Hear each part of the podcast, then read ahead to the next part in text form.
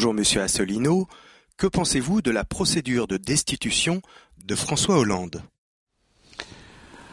Alors euh, bonjour à toutes et à tous. Nous sommes euh, aujourd'hui euh, le mercredi 23 novembre en soirée. Alors effectivement, il y a eu, on a appris ces jours-ci qu'un certain nombre de députés du parti Les Républicains avaient décidé d'engager une procédure de destitution de François Hollande du président de la République en vertu de l'article 68 de la Constitution et au motif que François Hollande, notamment dans son ouvrage, enfin dans l'ouvrage de confidence qu'il a fait, qui s'appelle Un président ne devrait pas dire ça, cette espèce de pavé de 600 pages, assez indigeste, eh bien dans cet ouvrage, il a, euh, il a dit des choses qui euh, sont à la limite du secret défense ou même au-delà. D'ailleurs, euh, la justice a ouvert justement a, ouvert le dossier pour examiner ça. C'est du, je crois que c'est à peu près sans précédent dans, l'histoire. Alors qu'est-ce qu'on peut dire? Bah, D'abord, on peut dire la première chose, c'est que le président de la République, François Hollande, vraiment, on peut se demander s'il a toute sa raison. J'ai euh, discuté il n'y a pas très longtemps avec un journaliste de la presse écrite qui me disait sous le sceau de la confidence qu'il y a quand même un certain nombre de personnes qui se demandent exactement ce que, ce que fait monsieur, monsieur François Hollande. L'affaire de cet ouvrage de 600 pages et fait avec deux journalistes qui sont plutôt des gens qui sont là. Euh, des journalistes, c'est même pas des journalistes d'investigation, c'est des journalistes qui qui sont euh, comment dirais-je comme des carnassiers qui cherchent le scandale, qui cherchent à faire tomber quelqu'un. C'est complètement délirant qu'un chef d'État en exercice consacre du temps à parler à, ces journalistes pour qu'ils rédigent un, un, ouvrage dont il pouvait imaginer que cet ouvrage, il en sortirait éreinté, ce qui est le cas. J'ajoute que le président de la République, d'après les gazettes, aurait passé une soixantaine d'heures avec ces deux journalistes, et il paraît même, d'après ce que l'on m'a dit, que euh, un certain nombre de membres de l'entourage de François Hollande l'avaient mis en garde. Et donc, pour continuer à voir ces journalistes, quand même, malgré la quasi-interdiction que l'entourage avait faite, euh, que ces journalistes viennent le voir à l'Élysée, il paraît même qu'il les aurait fait entrer par une porte dérobée. Enfin bon, tout ça n'est pas sérieux. Ça prouve que le président de la République, vraiment, euh, n'est pas, pas à sa place, en fait. Voilà, il n'a jamais vraiment occupé cette fonction. Alors effectivement, en plus de ça, il aurait délivré quasiment des secrets défense, ce qui est interdit à un chef d'État comme à, tout le monde, donc la justice s'est emparée de l'affaire. C'est là-dessus donc qu'interviennent les candidats des républicains en lançant une procédure donc de destitution.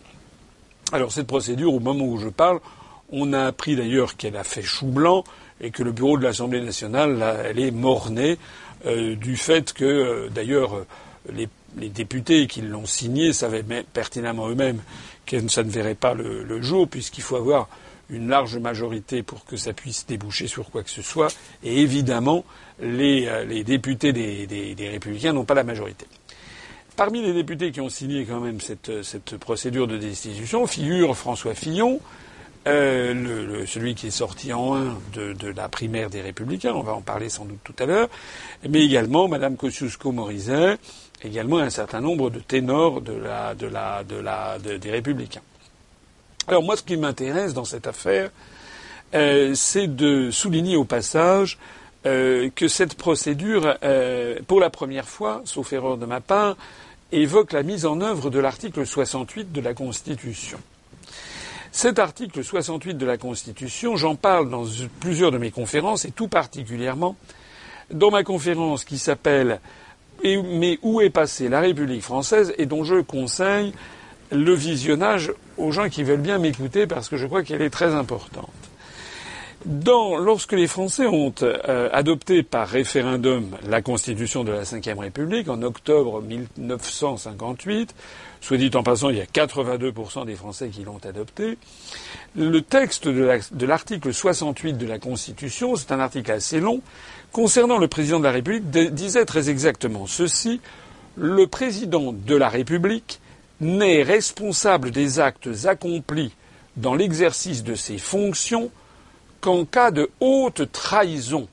Il ne peut être mis en accusation que par les deux assemblées statuant par un vote identique, etc., etc.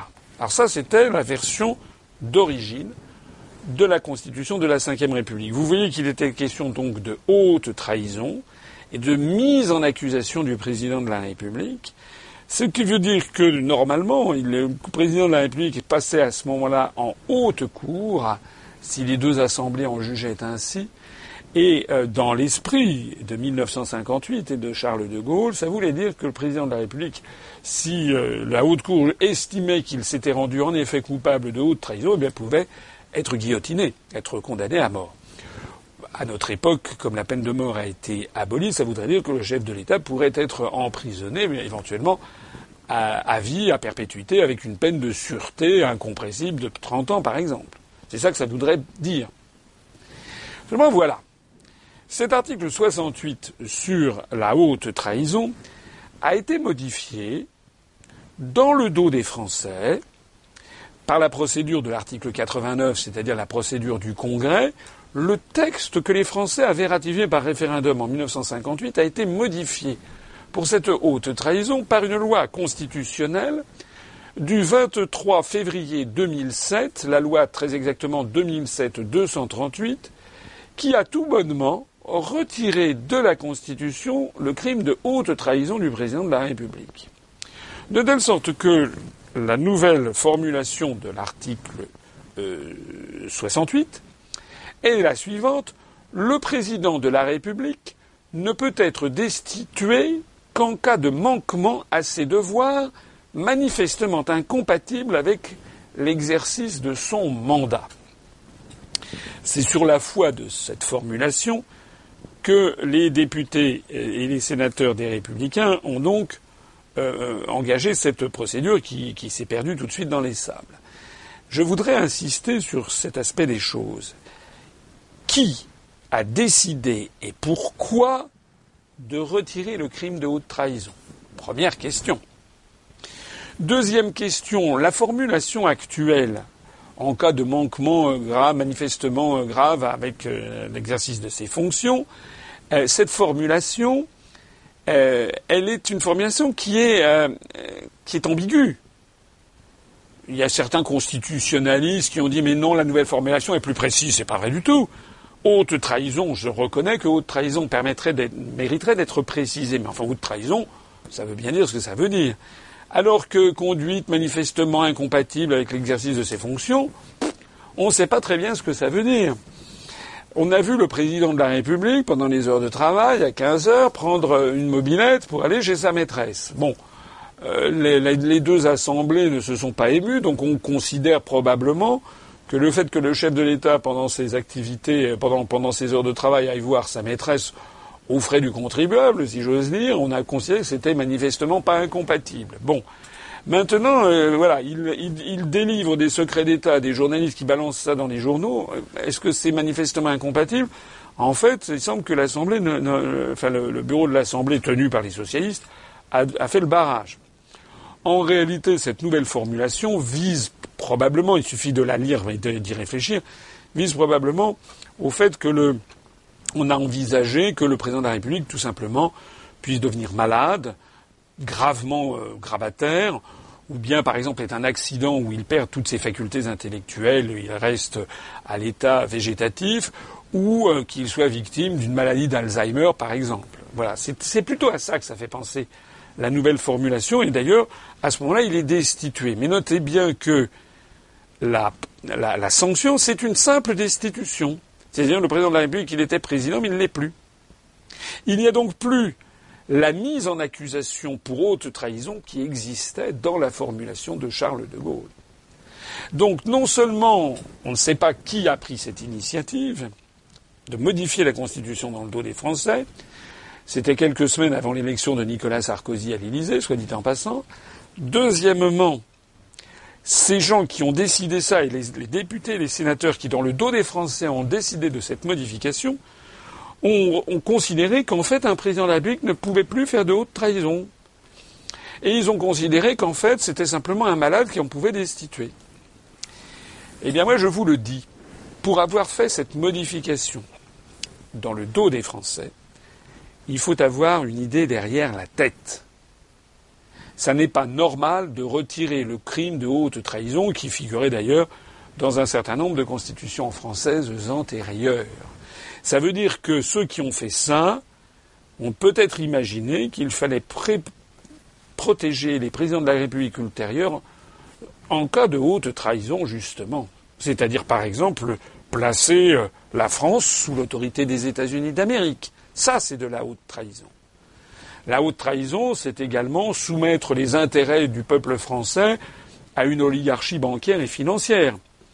Transformer la démocratie, c'est-à-dire Demos Kratos, le pouvoir du peuple, en une Goldman Sachsocratie, par exemple, c'est-à-dire le pouvoir de Goldman Sachs. Ça, c'est de la haute trahison. La haute trahison, c'est également, par exemple, piétiner les résultats, les résultats d'un référendum comme ça a eu lieu en 2005. Tout ça, c'est de la haute trahison. Maintenant, ceci a été retiré de la Constitution. Alors, je voudrais ajouter que cet article 68 comportait également autre chose. Il comportait la, notion de crime de complot contre la sûreté de l'État. Il disait très exactement, là, on s'adressait aux membres du gouvernement, les membres du gouvernement sont pénalement responsables des actes commis dans l'exercice de leurs fonctions et qualifiés crimes ou délits au moment où ils ont été commis. Et la Constitution, la version de la Constitution euh, de 1958, version Charles de Gaulle, la procédure définie ci-dessus leur est applicable ainsi qu'à leurs complices dans le cas de complot contre la sûreté de l'État complot contre la sûreté de l'État. Eh bien, toujours dans cet article 68, euh, ce, ce passage, lui aussi, a été retiré dans le dos du peuple français. Et cette fois-ci, ça a été retiré avant 2007, ça a été retiré très exactement par une loi constitutionnelle 93 952 du 27 juillet 1993, qui maintenant a retenu une autre formulation. Cette autre formulation, c'est les membres du gouvernement sont pénalement responsables des actes accomplis dans l'exercice de leurs fonctions et qualifiés crimes ou délits au moment où ils ont été commis, et puis ils sont, euh, ils sont jugés par la Cour de justice, etc. C'est-à-dire que tout le passage sur les complices et euh, le, complot contre la sûreté de l'État, tout ce passage-là décisif a été retiré par les députés et sénateurs républicains, des républicains, enfin de l'UMP à l'époque, et euh, c'était même RPR-UDF à l'époque, et euh, Parti socialiste. Là aussi, croyez-moi, il faut avoir une idée derrière la tête. Cette modification qui a chassé de la Constitution la notion de complot contre la sûreté de l'État a eu lieu le 27 juillet 1993 si vous calculez un petit peu, enfin si vous avez un peu le sens de l'histoire, c'est neuf mois après la ratification euh, par référendum du traité de Maastricht. Complot contre la sûreté de l'État, ça veut dire euh, quoi? Ça veut dire que Charles de Gaulle probablement était complotiste. Si euh, nos parlementaires ont décidé de retirer la notion de complot contre la sûreté de l'État, c'est qu'ils estiment qu'il n'y en a plus, c'est ça? Ils estiment que désormais il n'y aurait plus de complot contre la sûreté de l'État. Au passage, euh, aujourd'hui même, on a vu que Guy Verhofstadt, un européiste s'il en est, hein, qui est quelqu'un qui était extrêmement un Belge, qui s'est fait remarquer dans tous les cercles européistes, a fait des déclarations insensées où il pense que désormais les États-Unis d'Amérique, la Russie et la Turquie ont parti liés pour essayer de détruire l'Union européenne. Enfin bon. Alors là, maintenant, les européistes deviennent des complotistes. Quoi qu'il en soit, oui, c'est un complot contre la sûreté de l'État que d'avoir placé la France sous la tutelle de l'OTAN et d'accepter les directives de l'OTAN qui démantèlent progressivement notre industrie militaire nationale et notre armée. Oui, c'est un complot contre la sûreté de l'État que de passer son temps, comme le font les gouvernements, à donner de plus en plus de la bride sur le cou à des régions françaises qui, ont d'ailleurs été agrandies sans que les Français n'aient eu à se prononcer, oui, c'est un complot contre la sûreté de l'État lorsque l'on autorise M. Jean-Guy Talamone en Corse à parler, à prendre ses fonctions en parlant le Corse et à faire baisser le drapeau bleu-blanc-rouge. Oui, c'est un complot contre la sûreté de l'État lorsqu'on autorise à Perpignan l'ouverture d'une quasi-ambassade de la Catalogne prétendument indépendante en Espagne qui réclame, qui revendique le département des Pyrénées-Orientales. Tout ça, ce sont en effet des complots contre la sûreté de l'État. Et d'ailleurs, la politique des euro-régions, je l'explique dans mes conférences, c'est un complot contre la sûreté de l'État. Ça vise au démantèlement de la République française. Et je pèse mes mots. Il suffit d'ailleurs de regarder comment cette politique des euro-régions, ce qu'elle produit, les fruits vénéneux qu'elle produit en Espagne avec la Catalogne, la Galice, le Pays basque, etc., qui réclament leur indépendance dans le cadre de l'Union européenne, donc c'est une indépendance pour rire, l'Écosse qui réclame son indépendance dans le cadre de l'Union européenne, les gens en Flandre qui réclament la même chose, et puis en France, en Corse, dans les Pyrénées orientales, dans les Pyrénées atlantiques, en Bretagne, en Savoie, en Alsace, etc., on voit fleurir, ils sont encore extrêmement minoritaires bien entendu, mais on voit fleurir en effet des mouvements qui ont d'ailleurs tout à fait pignon sur médias, ils sont très largement médiatisés, et qui promeuvent en fait euh, quasiment l'indépendance dans le cadre de l'Union européenne. C'est en tout cas ce qu'a dit M. Jean-Guy pour la Corse. Voilà ce que je voulais dire sur cet article 68. Cette actualité des républicains est heureuse parce qu'elle permet de mettre sur la table une des propositions fondamentales que je fais dans mon programme, que j'avais déjà expliqué en 2011 d'ailleurs, que j'avais déjà proposé et que je reproposerai pour l'élection présidentielle de 2017. Je propose que nous, de soumettre au référendum du peuple français toute une série de réformes constitutionnelles pour redonner à la Constitution de la Ve République sa vigueur d'antan et sa force d'antan, et en particulier, en particulier, je modifierai la rédaction de l'article 68. Je ferai, je proposerai aux Français par référendum de réintroduire le crime de haute trahison. Et je préciserai, je ferai préciser dans la Constitution que le crime de haute trahison, c'est la trahison de la République française et des intérêts fondamentaux du peuple français au profit de puissances étrangères, publiques ou privées. Et j'insisterai sur le privé, puisqu'il ne s'agit plus uniquement maintenant de faire de la haute trahison vis-à-vis des, euh, de, pays étrangers, mais peut-être aussi vis-à-vis de grandes forces oligarchiques. Et puis je proposerai également de rétablir le, que ce crime de, haute trahison soit étendu non seulement au président de la République, mais également à tous les ministres, ainsi qu'à un certain nombre de très hauts fonctionnaires auxquels il sera désormais interdit de pantoufler, c'est-à-dire d'aller vendre leur charme et leur carnet d'adresse à toute une série de puissances, notamment des lobbies euh, anglo-saxons. On a vu, je ne donnerai pas de nom, il suffira de les trouver, on a vu tel ou tel haut fonctionnaire d'un seul coup se faire embaucher euh, pour aller travailler pour, euh, par exemple, General Electric hein, ou des fonds d'investissement américains. On a vu des anciens présidents de la République accepter d'aller faire des, conférences, payer des centaines de milliers d'euros euh, pour, pour quelques heures. Tout ceci, ça n'est pas bien, c'est même scandaleux, parce que c'est contraire d'abord à la dignité de la fonction occupée, et puis c'est la porte ouverte à la prévarication, au trafic d'influence, en fait à la corruption. Si un haut fonctionnaire sait que six mois après, il peut se faire embaucher par un, par un chef d'entreprise étranger ou même national contre une très forte rémunération, il sera enclin à, faire évoluer les décisions qu'il prendra au nom du peuple français. J'en profite d'ailleurs pour souligner à ce propos que M. Emmanuel Macron a donné, alors que M. Montebourg avait refusé à M. Patrick Drahi la vente de SFR, M. Macron, le successeur de M. Montebourg, l'a fait discrètement. Or, M. Montebourg avait des raisons solides pour refuser la vente de SFR à Patrick Drahi. M. Macron est passé dessus discrètement et comme par hasard, on découvre que M. Drahi a racheté ensuite, n'est-ce pas, Altis et, toute une série de, médias, comme BFM par exemple, et comme par hasard, on découvre que les, les grands médias possédés par M. Patrick Drahi chantent les louanges matin, midi et soir et la nuit constamment de M. Macron. Je demande personnellement, il devrait y avoir une enquête parlementaire sur cette question et sur les liens qui existent et qui ont pu exister au moment où il était ministre entre M. Macron et M. Drahi. D'ailleurs, un des proches de M. Drahi, M. Mourad, vient de rejoindre, paraît-il, l'équipe de campagne de M. Macron. Là, on est dans des choses qui sont extrêmement graves. Il y a un soupçon, d'ailleurs je me fais le relais de ce qui circule sur Internet, il y a le soupçon d'avoir du trafic d'influence.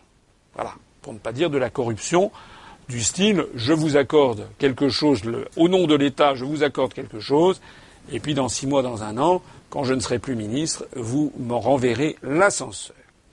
Alors tout ceci, c'est ce qu'on présentera au peuple français.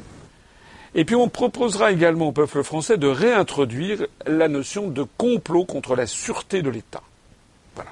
Que l'on ne limitera d'ailleurs pas aux ministres, ça concernera effectivement les présidents, le président de la République, tous les ministres, mais également les présidents des collectivités locales françaises, des collectivités territoriales françaises qui devront, elles également, être assujetties à cette notion de crime contre la sûreté de l'État. Auriez-vous un mot à dire sur les primaires de droite? Alors les primaires de droite, il me semble me rappeler que lors du dernier entretien d'actualité, j'avais dit que euh, on pouvait avoir une surprise et que le, triomphe annoncé de M. Juppé était loin d'être acquis. J'avais encore raison. Euh, je renvoie à, cet entretien d'actualité. Vous verrez que c'est ce que j'avais dit. J'avais dit euh, une surprise n'est pas pas n'est pas du tout exclue.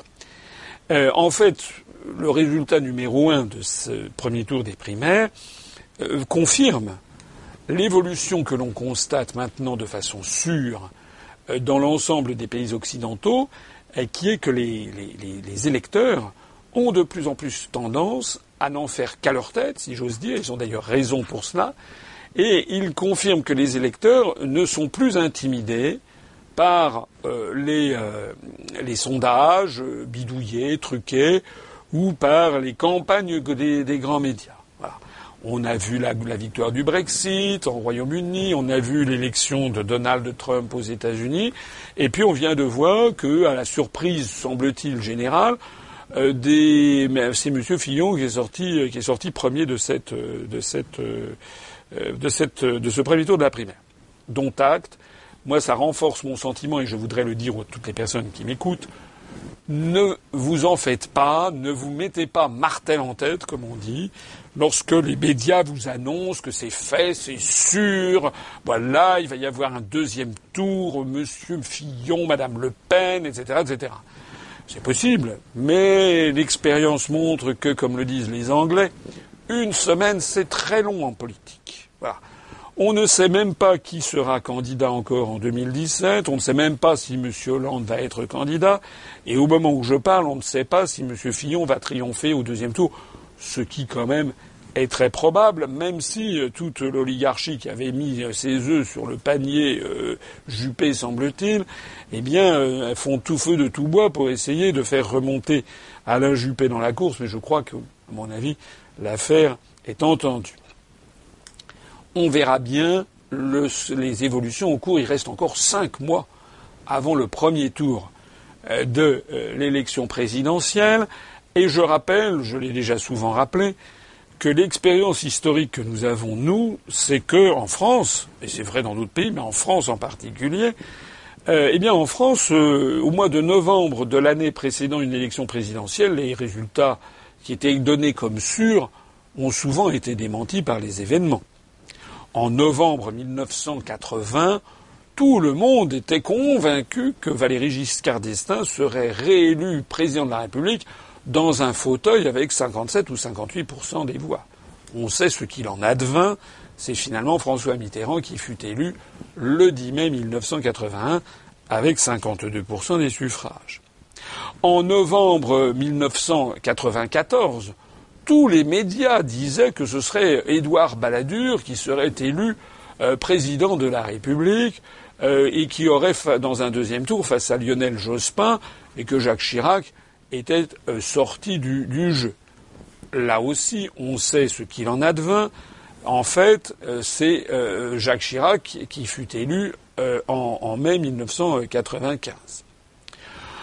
Dans l'année 2000, euh, euh, dans l'année 2011, de, tout le monde pensait, alors un peu, un peu avant, disons en février-mars, tout le monde disait en France qu'un an après, à l'élection présidentielle, le deuxième tour, c'était sûr et certain, paraît-il, opposerait Dominique Strauss-Kahn à Marine Le Pen.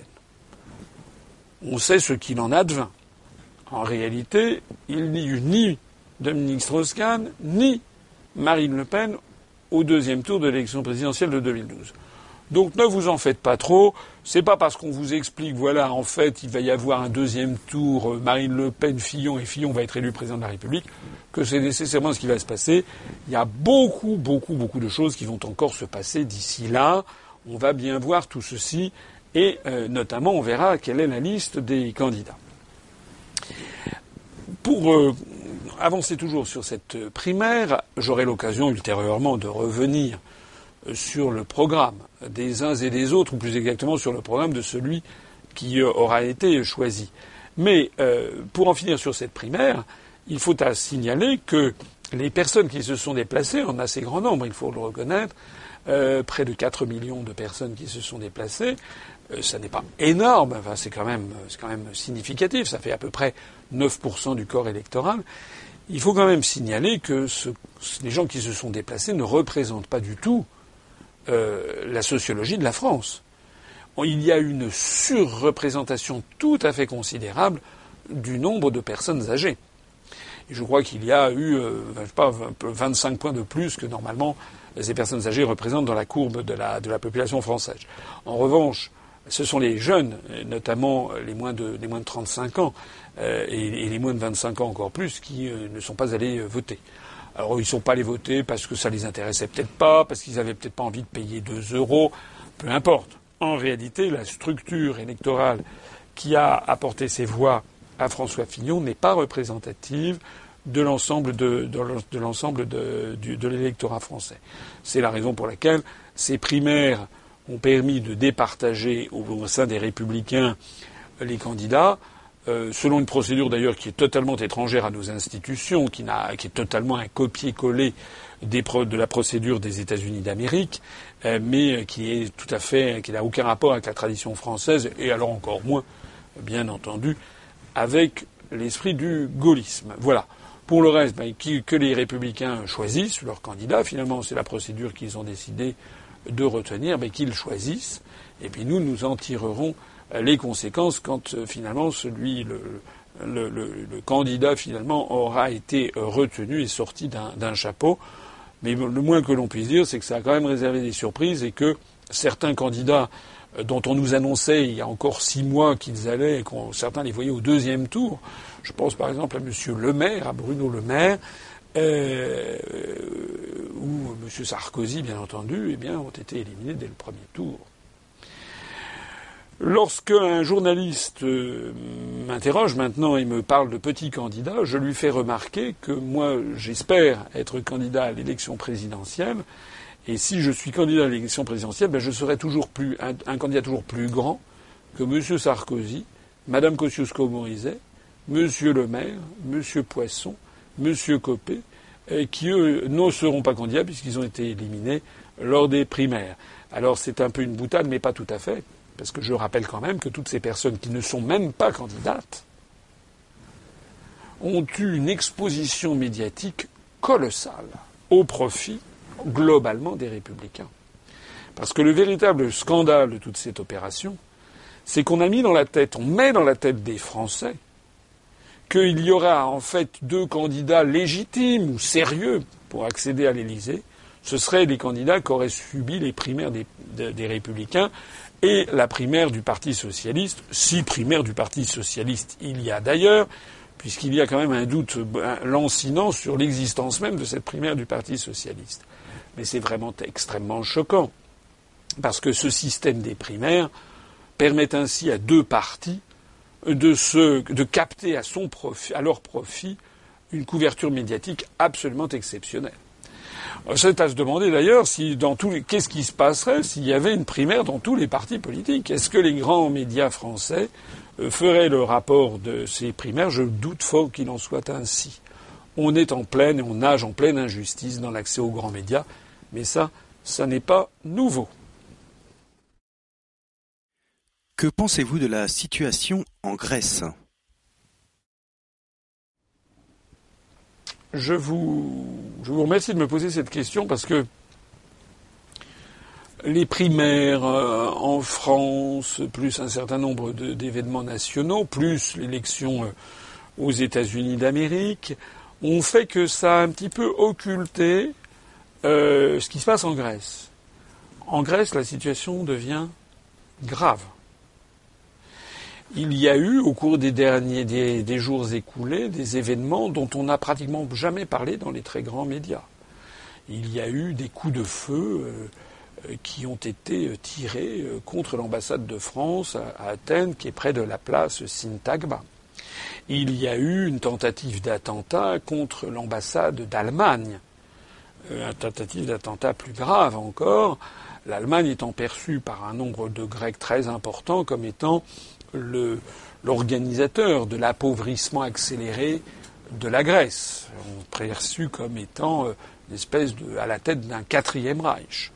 Il y a eu euh, des émeutes énormes lorsque le président euh, américain sortant, le président Obama, s'est rendu récemment en Grèce. Il y a eu des émeutes dans les rues, des voitures brûlées, des gaz lacrymogènes, des, blessés. Enfin, ça a été dur. Il y a eu euh, une voiture piégée qui a, explosé en pleine rue sans faire de mort au moment où je crois le gouvernement euh, discutait d'une nouvelle tranche du, programme de, redressement fixé par la, par la Troïka. Donc en réalité, la situation s'aggrave terriblement en Grèce. Le nombre de suicides continue à se développer. Euh, comment dirais-je, information euh, dramatique s'il en est. Le nombre de cas de sida a augmenté de façon colossale. Je crois qu'il y a eu une augmentation de quelques 60% du cas de sida en un an en Grèce, tout simplement parce qu'il n'y a plus d'argent public pour faire des campagnes de prévention, pour distribuer des préservatifs gratuitement et également pour assurer l'échange de seringues pour les toxicomanes, d'échange de seringues qui ne soient pas euh, maculées par euh, le virus du HIV. Euh, ça veut donc dire que, faute d'argent public au ministère de la Santé, eh bien maintenant il y a la pandémie de, sida euh, se, développe de façon foudroyante en, Grèce. Voilà, tout ça c'est dramatique. Je, je, il me semble normal qu'on en, en, dise un mot. Je rappelle que la Grèce était un, pays qui euh, vivait bien, qui vivait même très confortablement avant d'entrer dans l'Union européenne. Lorsque est entré dans l'Union européenne, il a vécu encore mieux, puisque dans un premier temps, puisqu'il a bénéficié des fonds dits européens, donc de la manne versée en fait par la France et l'Allemagne. Donc il y a eu d'un seul coup un effet très positif sur la Grèce. Mais ça n'était que, ça n'était que, provisoire, puisqu'après la Grèce est entrée dans l'euro. Et dans le cadre de l'euro, les Grecs ont vécu euh, ben, euh, de façon une vie un peu, un peu euh, au-dessus de leurs moyens, du fait qu'ils partageaient désormais la même monnaie que l'Allemagne et que les déficits commerciaux croissants avec l'Allemagne n'étaient pas sanctionnés par un appauvrissement de la, par une baisse du, taux de change de la drachme vis-à-vis du, Deutsche Mark, puisque maintenant c'était la même monnaie. Donc du coup, on a vu les achats des Grecs flamber euh, auprès de l'Allemagne euh, et un pays qui s'est mis à vivre à crédit. Un pays qui maintenant est dans une situation vraiment calamiteuse et dont personne ne voit en fait quand est-ce qu'il va s'en sortir. Je rappelle que les taux de chômage sont considérables. Il y a plus des deux tiers des moins de 25 ans, hommes et femmes, qui sont au chômage, et il y a toujours quelque chose comme 27 à 28% de la population générale qui est au chômage. Et pendant ce temps-là, les Grecs constatent que leur patrimoine euh, public, le patrimoine de leurs ancêtres, est vendu à l'encan. Euh, je signale, c'était sorti il y a quelques mois. Je rappelle que l'émir du Qatar, toujours lui, a racheté des îles dans la mer Ionienne, juste à côté de l'île d'Ithaque. L'île d'Ithaque, pour ceux qui aiment la littérature ancienne et l'Antiquité, ils savent que c'était l'île euh, d'Ulysse, le roi d'Ithaque, et pendant ses interminables pérégrinations en Méditerranée, il avait sa femme Pénélope qui euh, détricotait la nuit ce qu'elle tricotait le jour, puisqu'elle avait accepté par rapport aux prétendants de se marier avec les prétendants lorsqu'elle aurait achevé sa, tapisserie. En fait, elle détricotait la, nuit ce qu'elle faisait le jour en attendant le retour, le retour d'Ulysse justement euh, dans sa, dans sa patrie. C'est toute la thématique de l'Odyssée. Eh bien, je pense qu'actuellement, beaucoup, beaucoup de Grecs attendent le retour d'Ulysse dans sa patrie, attendent le retour de la Grèce, que la Grèce redevienne la Grèce. Et si j'avais un conseil à leur donner, euh, c'est tout simplement de faire ce que fait l'UPR. Nous avons d'ailleurs un parti frère en Grèce qui s'appelle l'EPAM, c'est-à-dire d'arrêter de croire l'oligarchie qui tient les médias et de se mobiliser pour faire sortir la Grèce de l'Union européenne, de l'euro et si possible aussi de l'OTAN. Et la situation au Royaume-Uni? Alors, la situation au Royaume-Uni, c'est exactement le contraire de la Grèce. Voilà. C'est, enfin, euh, j'avoue que je suis, euh, euh, j'avoue que je suis servi par les événements. C'est à croire que la divine providence est, au-dessus de nos têtes, parce qu'on ne pourrait pas rêver de plus belles leçons de choses pour les peuples, et en particulier pour le peuple français, que ce qui se passe si l'on compare la situation de la Grèce, on pourrait y ajouter la situation de l'Italie. Il va y avoir bientôt un référendum en Italie où, selon toute probabilité, Matteo Renzi risque de mordre la poussière. La situation au Portugal, qui est catastrophique. donc tous ces pays, notamment du sud de l'Europe, qui s'enfoncent dans la crise, dans une crise euh, sans fin. Et puis ce qui se passe au Royaume-Uni. Alors j'en ai déjà parlé plusieurs fois, mais j'y reviens parce que nous sommes aujourd'hui le 23 novembre 2016. Le 23 novembre 2016, ça fait très exactement cinq mois depuis le 23 juin 2016 qu'a eu lieu le référendum où le peuple britannique a décidé de sortir de l'Union européenne, donc d'adopter le Brexit. Alors certes, la procédure de sortie formellement n'a pas commencé, elle commencera au début de l'année prochaine. Madame Theresa May, le nouveau Premier ministre britannique, l'a annoncé. Elle mettra en œuvre l'article 50 pour sortir de l'Union européenne. C'est ce que moi je propose depuis des années. Euh, c'est la seule possibilité de sortie. Je remercie Madame Theresa May et le gouvernement britannique d'avoir confirmé aux yeux du monde entier, notamment des Français, que c'est bien la seule possibilité de sortie, c'est de mettre en œuvre l'article 50 du traité de l'Union européenne. Elle le mettra en œuvre, sans doute, au mois de mars euh, de l'année prochaine. Entre-temps, elle a peaufiné sa réflexion stratégique, commencé à composer ses équipes de négociateurs. Ne croyez surtout pas que les Britanniques sont des enfants de cœur, ce sont des gens extrêmement pragmatiques, qui sont en général excellents dans les négociations internationales et en diplomatie. Donc ils ne perdent pas leur temps en ce moment. En ce moment, ils sont en train de polir les arguments et d'affûter leur tactique de négociation pour euh, la sortie de l'Union européenne, puisqu'il faut un accord de négociation. Mais euh, au cours des derniers jours, il est arrivé, alors au cours des dernières semaines, j'en avais déjà parlé, on a vu que les euh, données macroéconomiques du Royaume-Uni allaient de mieux en mieux. On a vu que la livre sterling s'est dépréciée d'environ 10% par rapport à l'euro et au dollar, ce qui a certes renchéri hein, le prix des importations, mais justement, ça renchérit le prix des importations, ça en revanche fait baisser le prix des exportations quand elles arrivent à l'étranger. Donc ça a été un formidable boom des exportations britanniques à l'étranger. Et quand un pays exporte davantage et importe moins, ça veut dire qu'il crée de l'emploi chez lui.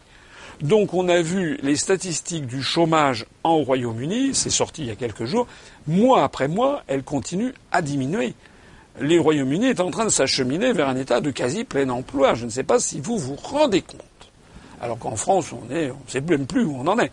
Euh, si on additionne catégorie A, B, C, D et E, on est à 7, 8 millions de chômeurs. Donc ça, ça a été le premier élément.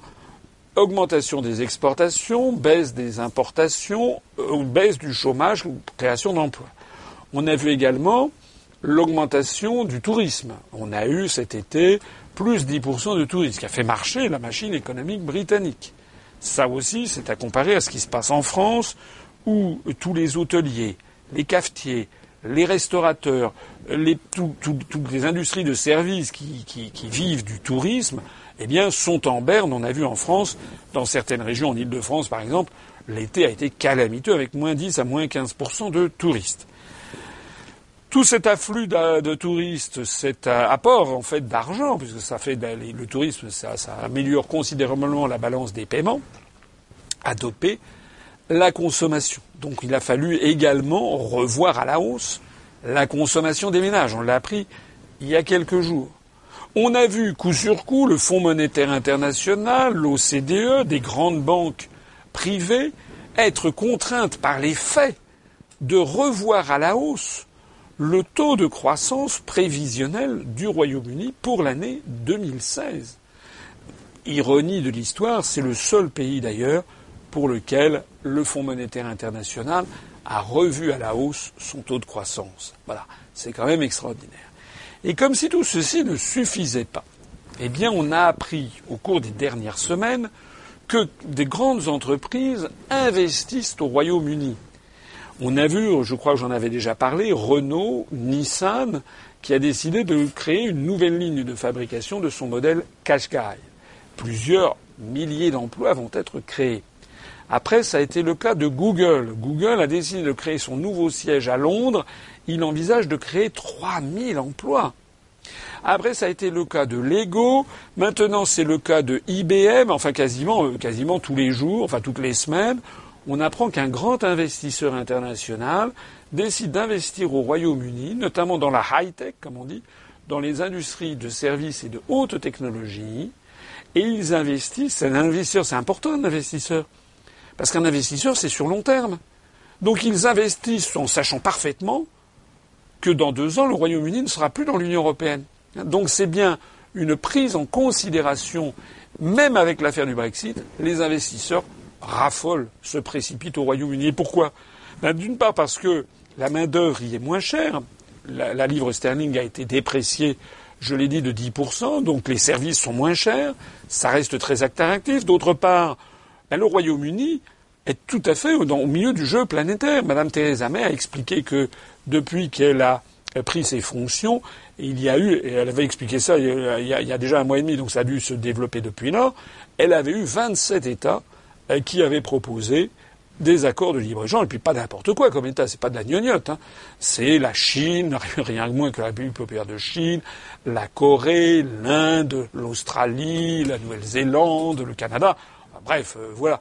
Donc euh, le Royaume-Uni n'est pas du tout en train de devenir la Corée du Nord. Le Royaume-Uni n'est pas du tout en train de se refermer sur soi-même comme les propagandistes nous l'avaient annoncé.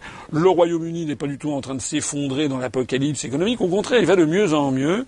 Il crée de plus en plus d'emplois. Il voit affluer chez lui des investisseurs internationaux et il voit, il constate le boom de ses exportations, le boom également euh, de la consommation des ménages. Qu'est-ce qu'on peut de mieux? Eh bien, on peut encore des choses mieux. Et c'est ça ce qu'on vient d'apprendre, euh, et qui est quand même très extraordinaire, et sur lequel j'attire votre attention. C'est qu'un pays qui sort de l'Union européenne, c'est pas uniquement qu'il n'ait délivré euh, des contraintes de l'Union européenne, euh, c'est qu'il, d'un point de vue mental, il retrouve sa dignité de peuple libre. Voilà. Un peuple dans l'Union européenne, c'est un peuple asservi. Un peuple qui sort de l'Union européenne est un peuple qui se libère. Ça change tout. J'ai déjà souvent expliqué que l'économie n'est pas une science exacte. Si c'était une science exacte, ça se saurait. On saurait que les prévisions économiques seraient toujours euh, confirmées par les faits. Elles le sont presque jamais. Donc, euh, ça n'est pas une science exacte, c'est une science humaine. Le facteur humain, la psychologie des foules joue un rôle tout à fait considérable dans les évolutions économiques. J'en parlais d'ailleurs dans une conférence qui est d'ailleurs déjà assez ancienne, que j'ai faite il y a au moins quatre ou cinq ans, et qui s'appelle Faut-il avoir peur de sortir de l'euro?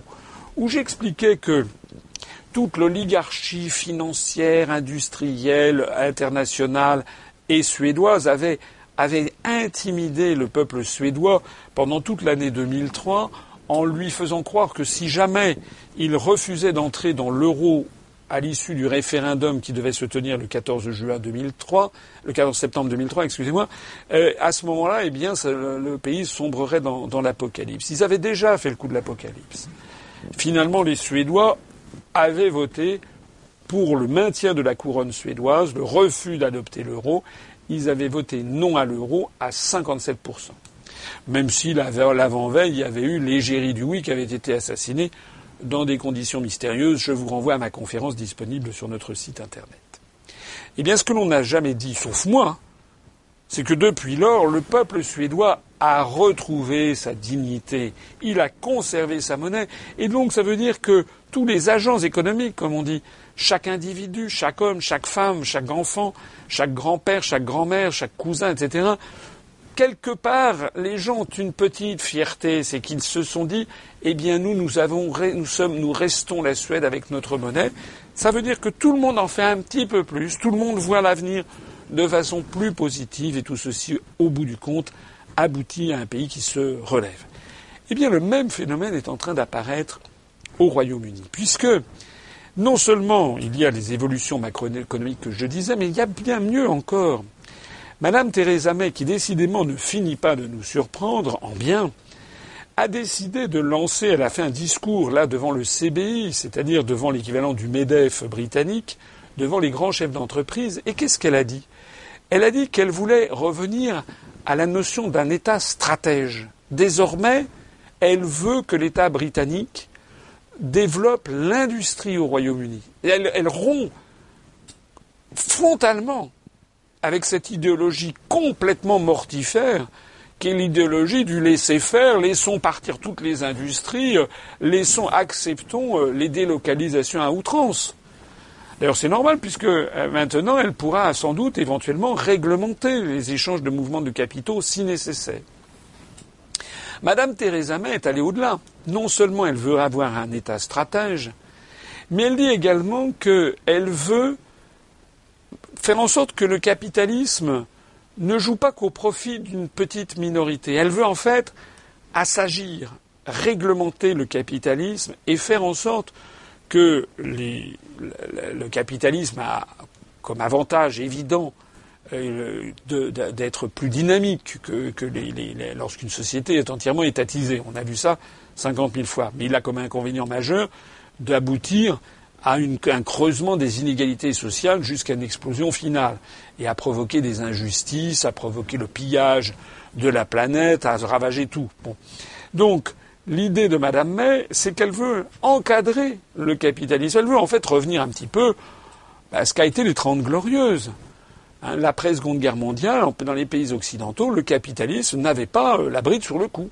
Il y avait des lois, des réglementations qui encadraient l'activité euh, libérale des entreprises. Euh, elle s'était fait d'ailleurs à l'époque par crainte de l'Union soviétique. Donc qu'est-ce qu'elle a dit? Ben, Elle a dit par exemple qu'elle elle veut limiter les salaires les plus importants à l'intérieur des entreprises.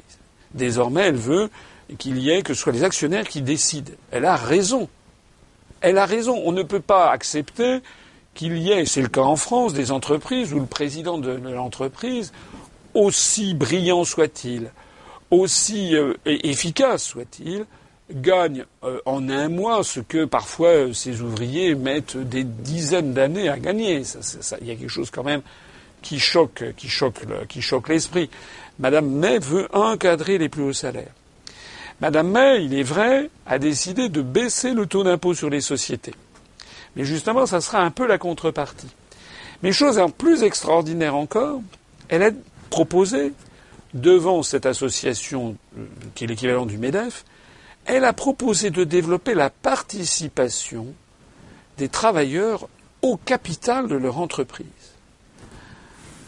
la vie est quand même merveilleuse. La participation des travailleurs au capital de l'entreprise, c'était exactement l'idée de Charles de Gaulle à la fin des années 60. Charles de Gaulle avait noué, avait, comment dirais-je, nourri cette idée dans laquelle il voyait une sorte de troisième voie possible entre un capitalisme inhumain, certes très performant économiquement, mais qui écrabouille des millions d'individus au profit d'une toute petite oligarchie si on ne l'encadre pas. Et puis à l'autre extrémité, le socialisme, où là c'est la pénurie à tous les étages, avec d'ailleurs toujours d'ailleurs une classe de privilégiés. Il y avait toujours une nomenclature dans les pays euh, communistes. Et en fait, des pays dont l'économie végétait. Donc Charles de Gaulle s'était posé en conscience comment essayer d'avoir à la fois le dynamisme de, l'esprit d'entreprise, mais aussi qu'il n'y ait pas de laisser pour compte. Laisser pour compte. Dans son discours, Madame Theresa May, qui est une conservatrice britannique pourtant, est une femme de droite, Madame Theresa May a dit qu'elle elle voulait réconcilier le capitalisme avec les laissés pour compte. Elle veut faire en sorte que les laissés pour compte, justement, ne le soient plus, que le dynamisme de l'économie libérale profite aux plus démunis. Et donc, elle a lancé l'idée d'en venir à cette idée de Charles de Gaulle, c'est-à-dire de faire des salariés, de qu'ils puissent participer au capital de l'entreprise, que ce soit eux également et qu'ils ne soient pas seulement des salariés, mais aussi des actionnaires, qu'ils puissent ainsi faire partie prenante de l'aventure entrepreneuriale. Et ça, c'est quand même une idée qui, je pense, est une idée d'avenir. Elle a valu d'ailleurs à Charles de Gaulle, à l'époque, il était visionnaire, elle lui a valu des, des lazzi, il a été brocardé. La droite ne voulait absolument pas, bien entendu, que des ouvriers ou des travailleurs puissent entrer au capital d'une entreprise. La gauche, euh, pétrie à l'époque d'analyse, marxiste, considérait que c'était une trahison de classe, de la coopération, de collaboration de classe, etc. n'en voulait pas non plus. Et donc De Gaulle a été, a été battu sur ces, sur ces projets. Je note qu'il revienne sur le devant de la scène. J'en tiendrai compte d'ailleurs dans le programme que je présenterai, puisque je crois qu'il faut aller dans cette direction, ah, d'ailleurs qui avait été entreprise sous Georges Pompidou, avec des fonds euh, pour les travailleurs salariés qui étaient un petit peu intéressés. C'est ce qu'on appelait la procédure d'intéressement au résultat de l'entreprise. Mais c'était une version extrêmement édulcorée euh, de la situation. Il s'agissait de participer. Ça a été en fait une espèce de petit surcroît salarial qui n'engageait pas. Là, l'idée, c'est que les travailleurs d'une entreprise se sentent partie prenante euh, à l'entreprise, à l'aventure entrepreneuriale, qu'ils aient leur mot à dire. Hein, leur mot à dire. C'est une espèce de démocratisation, un petit peu ce que je veux faire aussi dans la société politique française. Quel est le bilan de vos déplacements en France? Alors le, bah, vous, ça revient à me poser une question sur euh, sur, euh, sur comment va l'UPR. Euh, L'UPR va bien, l'UPR va très très très très bien. J'avoue que euh, je, suis encore obligé de publier un communiqué de, victoire, mais c'est vrai. On a, je l'avais peut-être souligné, je crois, dans mon dernier entretien en direct, puisque maintenant on a décidé de faire chaque mercredi un entretien d'actualité, comme aujourd'hui, mercredi 23 novembre, qui sera diffusé normalement très vite. Et puis, euh, chaque mercredi, tous les 15 jours, donc euh, le mercredi suivant, un direct sur Facebook. Donc, euh, le mercredi 30, je vous donne rendez-vous pour un direct sur, sur Facebook. Le dernier direct, d'ailleurs, qui était le second, enfin le dernier en date que l'on a fait mercredi dernier, a d'ailleurs été un succès. On a eu 1700 personnes à chaque instant qui ont été connectées. Ça pourra être bien davantage, mais enfin, c'était jamais que la deuxième édition. Là, on avait fait, on avait essayé de le faire auparavant, on a eu des problèmes techniques. Euh, je le signale à ceux qui suivent ça. Euh, j'espère qu'au prochain, la prochaine édition, on aura plus que 1700. J'espère qu'on dépassera les 2000, les 2500, et au cours des semaines qui viennent et des mois qui viennent, qu'on atteindra les 3000, 4000, pourquoi pas. Il n'y a pas de limite a priori. Il faut que l'on communique certainement mieux encore que ce que l'on a fait. Donc, en tout cas, d'ores et déjà, Notez sur vos tablettes que tous les mercredis, euh, une fois sur deux, ça sera donc l'entretien d'actualité qui en fait sera diffusé quelques jours après, puisqu'on est en train d'accélérer la, diffusion de ces entretiens d'actualité avec un système de régie directe. Et puis un mercredi sur deux, donc il y aura euh, le direct euh, qu'on essaiera de se tenir à la tranche, à la tranche horaire 21h, 23h, où vous pourrez me poser des questions. Je réponds, vous l'avez vu la dernière fois, en direct à tout le monde. Voilà, donc 1700, euh, 1700 euh, euh, comment dirais-je, personnes connectées à tout instant, c'était quand, même, pas mal. Je rappelle que M. Juppé, euh, la veille ou l'avant-veille, avait eu 1200 et que M. Monsieur Sarkozy avait eu, je crois, 800. Donc c'était pour nous un, très bon début. Alors ça, c'est pour, c'est ce qui concerne Facebook, c'est ce qui concerne les entretiens d'actualité et les directs, les directs Facebook. Euh, mais il y a le reste. Le reste, c'est que je, d'abord, à travers toute la France, j'invite tous ceux qui me regardent à ne jamais oublier d'aller sur notre site internet à la rubrique agenda pour voir qu'il y a beaucoup d'agendas hein, qui sont, euh, beaucoup d'actions qui sont menées en fait euh, à travers toute la France. Dans beaucoup de départements, des tables d'information, des distributions de tracts, du collage d'affiches. Alors en particulier ceux qui nous ont rejoints, qui sont adhérents, et s'ils ont envie ben, de se décarcasser, parce que c'est le moment, hein, parce que tout ce que tout ce que vous pourrez faire pour la France, c'est pas les autres qui le feront. Hein. Il ne faut pas compter sur les pays étrangers pour se battre pour la, France. On ne peut compter que sur nous-mêmes. Euh, donc, si vous voulez participer à ces actions, allez régulièrement sur l'agenda du, site.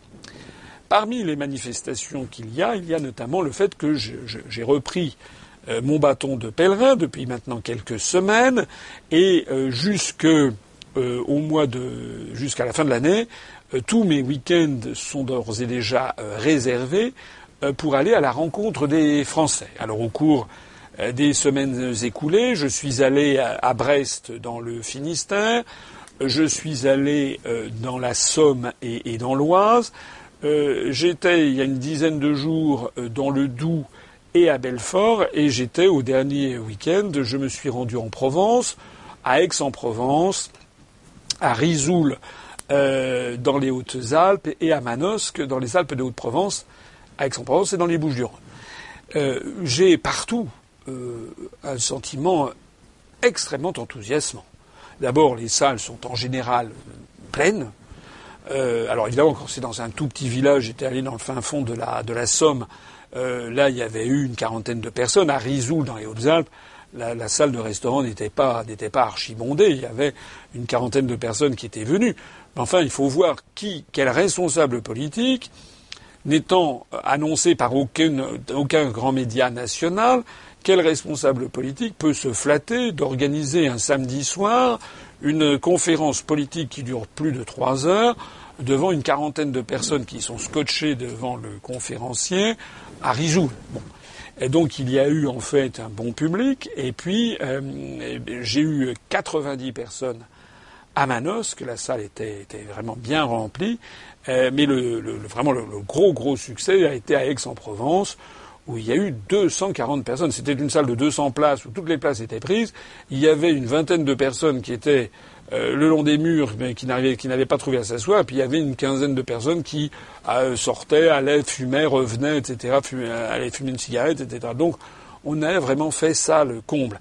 Non seulement on a fait ça le comble, mais on pourrait imaginer que, euh, puisque les gens me reprochent de parler trop longtemps, on aurait pu imaginer qu'au bout de 25 minutes, il y ait progressivement les gens qui s'en vont. Et puis je me serais retrouvé comme, comme le roman d'Agatha Christie, Les Dix Petits Nègres, que finalement, ou, comme la symphonie des adieux de Haydn, que finalement je me sois retrouvé seul avec une seule, avec un seul, un seul euh, membre du public. Pas du tout.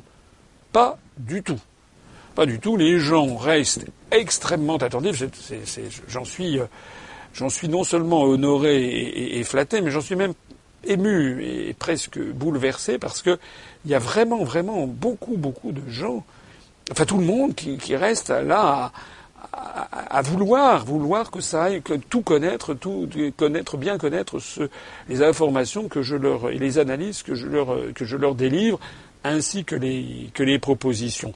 Il y a encore mieux, c'est que lorsque ma réunion, ma conférence avec PowerPoint s'arrête, eh bien, là, il y a toujours quand même, euh, allez, 10, 20% des gens qui s'en vont, mais il y a 80% des gens qui restent pour la séance des questions.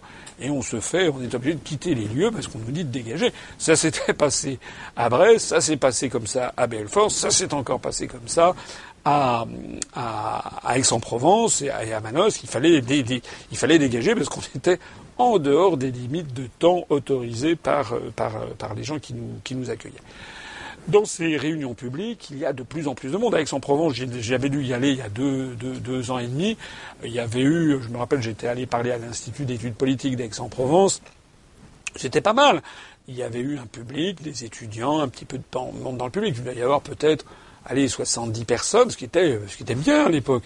Je me rappelle des conférences que je faisais dans les années 2008-2009. Il m'est arrivé de faire des conférences euh, devant des publics extrêmement, extrêmement petits. D'ailleurs, s'il y en a, il y a encore certaines de conférences qui circulent sur Internet où je vois que je, fais des, je prends la parole devant parfois quatre, cinq personnes, sept personnes, voilà. c'est un peu, c'était un peu, voilà, une espèce de, de traversée du désert. Ça montre en tout cas que je suis opiniâtre et que je ne me laisse pas démonter par l'adversité. C'est très important pour chercher, pour, pour avoir un chef d'État. Il faut un chef d'État. Si c'est un chef d'État qui baisse les bras tout de suite ou qui est de l'avis du dernier qui a parlé parce qu'il n'a pas de personnalité, ben c'est pas mon cas. J'étais tout seul ou à peu près en 2007 quand j'ai créé ce mouvement politique. Après ça, pendant des, des semestres et des, même des années, j'ai fait des réunions publiques où il y avait très peu de monde. Je me rappelle le pire a été une fois à Menton, dans les Alpes-Maritimes, où il y avait, à part l'organisateur et son fils, il y avait deux personnes. J'ai fait une conférence de trois heures et demie devant deux personnes. Euh, bon, en général, il y avait sept, huit, dix personnes. Et puis, progressivement, avec le temps, ça avait monté. Et donc, il y a deux ans et demi, à Aix-en-Provence, on avait dû avoir 80 personnes. Maintenant, on a eu 240. Hein. Donc, il y a un triplement par rapport à, cette hirondelle qui avait annoncé le printemps à, l'époque.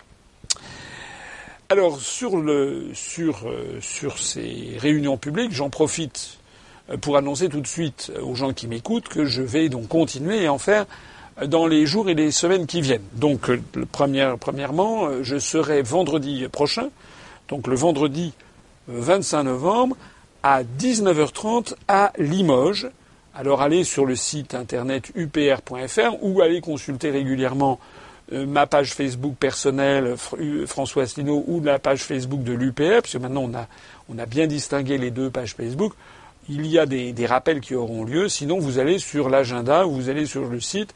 Donc je dis bien en Haute-Vienne. Ce sera d'ailleurs la première fois que je ferai une réunion publique en Haute-Vienne, c'est comme ça. Je n'en ai encore jamais fait depuis la création de l'UPR.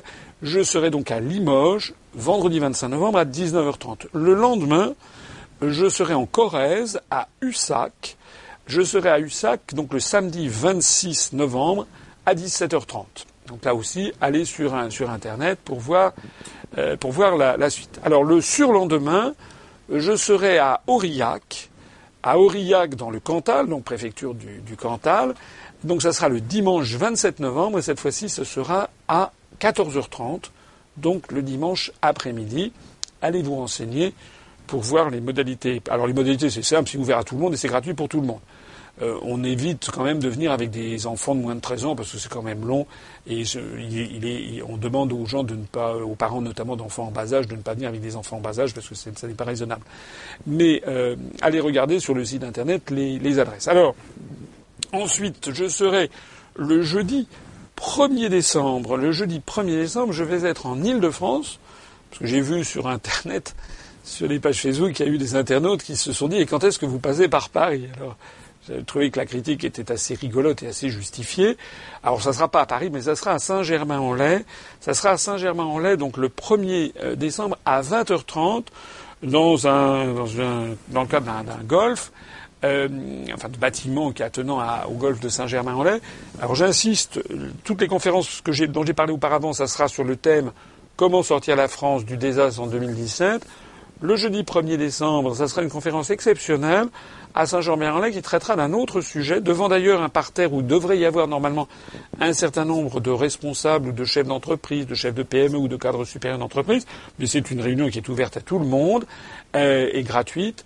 Et là, je traiterai d'un sujet est-il raisonnable économiquement de sortir de l'Union européenne? Donc, ça sera une nouvelle, nouvelle conférence. Est-il économiquement raisonnable de sortir de l'Union européenne?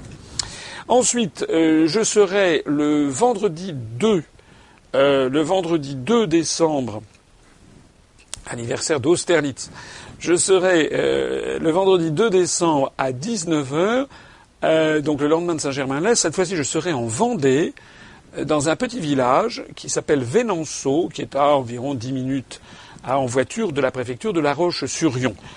Nous avons toujours le souci, quand on choisit les endroits où je me déplace, d'aller à la fois dans des grandes villes, Limoges, Aix-en-Provence, Belfort, euh, Brest, etc., euh, Aurillac, dans des préfectures, mais aussi de temps en temps d'aller dans la France, comme on dit, la France rurale, la France profonde, d'aller dans un petit village de, de 1000 habitants, 2000 habitants.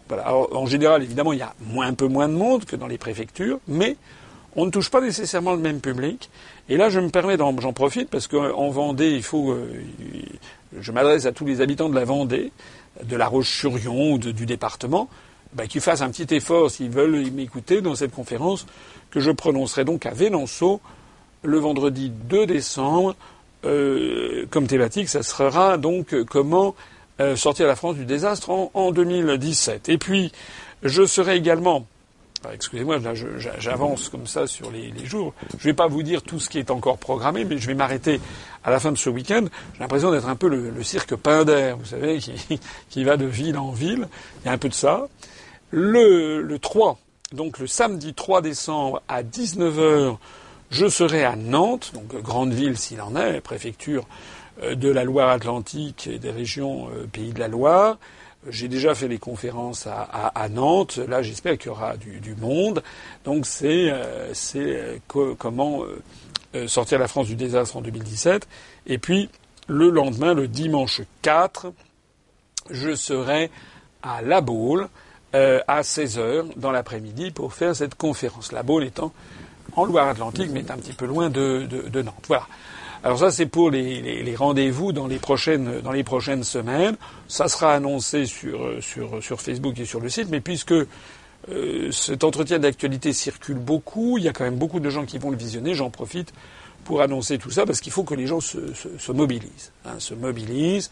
Euh, je, la démocratie, j'ai l'occasion de l'expliquer d'ailleurs dans la conférence euh, comment sortir la France du désastre en 2017. La démocratie, ça se mérite. Ça ne vous tombe pas tout cuit dans le bec. Euh, la démocratie, dans le mot de Kratos, qui veut dire le pouvoir, il y a l'idée de force. Hein. Donc euh, la démocratie, euh, c'est quelque chose qui n'est pas légitime, comme comment dirais-je, légitimé par, le temps et les traditions. Ça, c'est le mot arché en grec qui, a cette notion, qui veut dire le pouvoir, mais le pouvoir depuis longtemps. Un monarque, par exemple, monarché, c'est le pouvoir d'un seul. Là, quand on utilise Kratos, c'est le pouvoir obtenu par la force. La démocratie, étymologiquement, c'est le peuple qui prend le pouvoir. Et un peuple qui prend le pouvoir, un peuple qui, euh, vit en démocratie, c'est un peuple qui le mérite. C'est un peuple qui sait se battre. Nos aïeux sont descendus dans la rue pour, euh, avoir euh, la démocratie nos aïeux sont descendus dans la rue, se sont parfois fait, euh, sont morts. Hein. Je pense à la révolution de, enfin à toutes les révolutions, mais je pense en particulier à 1830 où il y a quand même eu 3000 morts. Euh, suite aux, ordonnances du prince de Polignac et la révolution contre Charles X. Je pense aussi 1871 avec la, Commune de Paris. Donc la démocratie, ça se mérite. Il faut donc que tout le monde se, se, mobilise. Je terminerai d'ailleurs sur ça. Euh, il faut absolument que euh, les Français comprennent que on est en train de changer de monde. Les grands médias euh, sont en train de perdre la main. Lorsque je me déplace en Provence, en province, pardon, et en Provence aussi, lorsque je me déplace en province maintenant, honnêtement, il y a un changement de ton des médias locaux. Je suis assez facilement, enfin ça, ça, pas si facile que ça, mais quand même, j'ai assez facilement accès à des radios ou à des télévisions web locales. Par exemple, là, je, suis allé en Provence, dans les Alpes de Haute-Provence. j'ai parlé devant une petite télévision, mais qui a une bonne, bonne couverture locale, qui s'appelle DC euh, TV. Euh, je parle également dans des, dans des radios euh, locales. Euh, mais également, euh, nous avons maintenant, j'obtiens assez facile, enfin assez facilement, j'obtiens assez régulièrement la couverture du journal local, du, de la PQR, comme on dit, la presse quotidienne régionale, et du journal de notoriété publique. C'est ainsi qu'au cours des, au cours des semaines écoulées, j'ai eu un article tout à fait satisfaisant euh, dans la montagne lorsque j'étais allé à Clermont-Ferrand. J'ai eu un article très correct du courrier Picard quand je suis allé dans la Somme. J'ai eu un article correct euh, de, de, de, de l'Est républicain quand je suis allé dans le Doubs. Euh, j'ai eu euh, un article très correct quand j'étais allé dans le Gers avec la dépêche du, du Midi. J'ai eu un excellent article, il faut avouer, j'ai eu, je crois, l'un des meilleurs articles de toute la presse depuis que j'ai créé l'UPR, dans le Dauphiné libéré, lors de mon passage dans, dans les, dans les Hautes-Alpes. Alors ça, c'est quand même nouveau il y a un changement de tonalité parce que les journalistes euh, dans les médias régionaux font quand même leur métier et plus exactement sont autorisés à le faire. Et quand je vais dans sur place, ben, quand ils voient qu'il y a 240 personnes à Aix-en-Provence, 90 à Manosque et même 42 à, à Rizoul, euh, le journaliste ne peut pas vraiment faire comme si ça n'existait pas.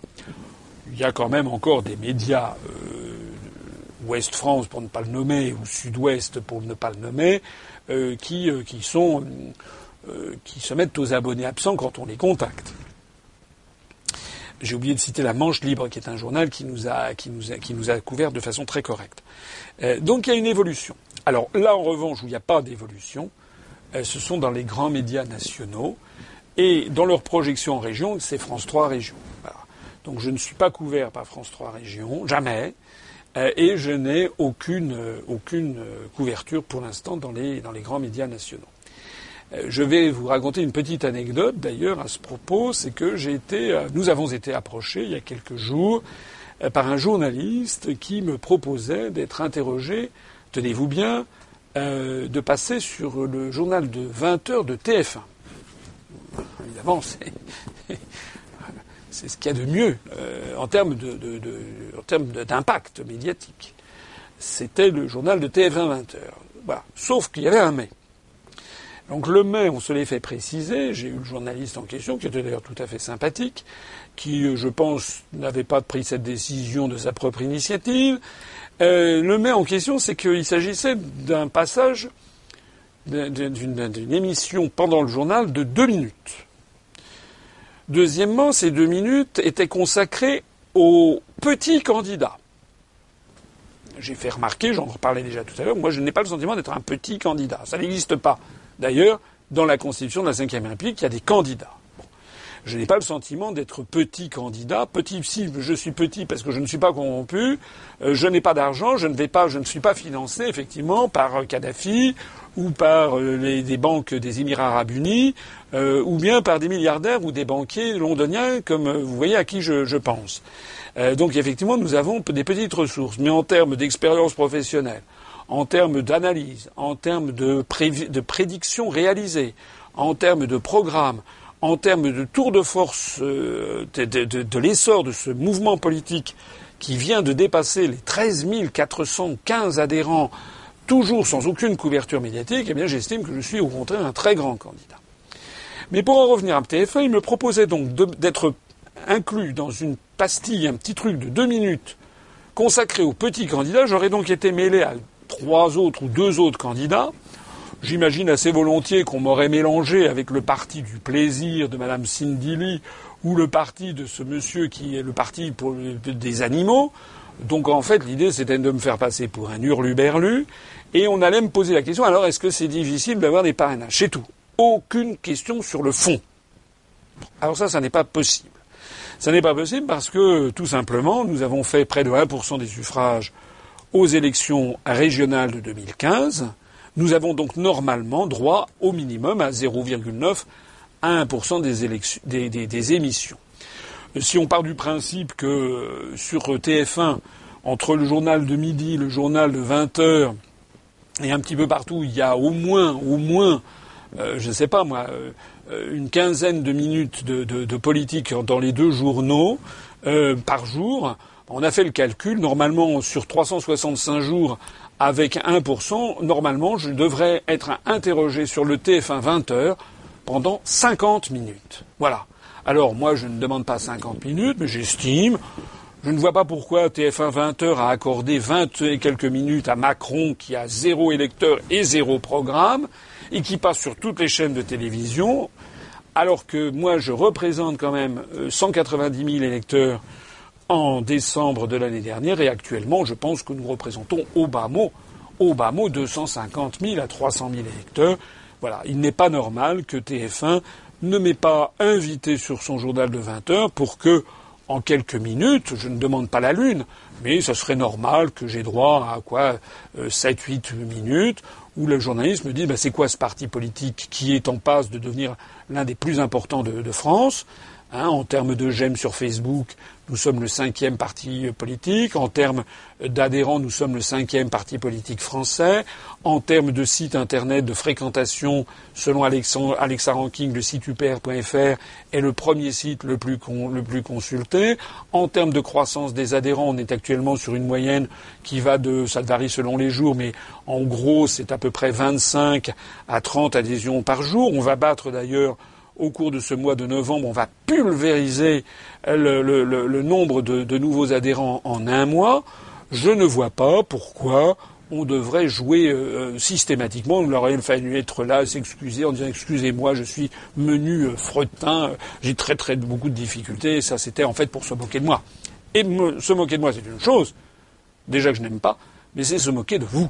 C'est se moquer des 190 000 personnes qui ont voté pour l'UPR aux élections régionales, c'est se moquer de tous les militants, les dizaines, les centaines de militants qui vont coller des affiches, distribuer des tracts, faire euh, au moment du Tour de France euh, peindre sur les, les, routes, etc., etc. Donc je ne me laisserai pas intimider.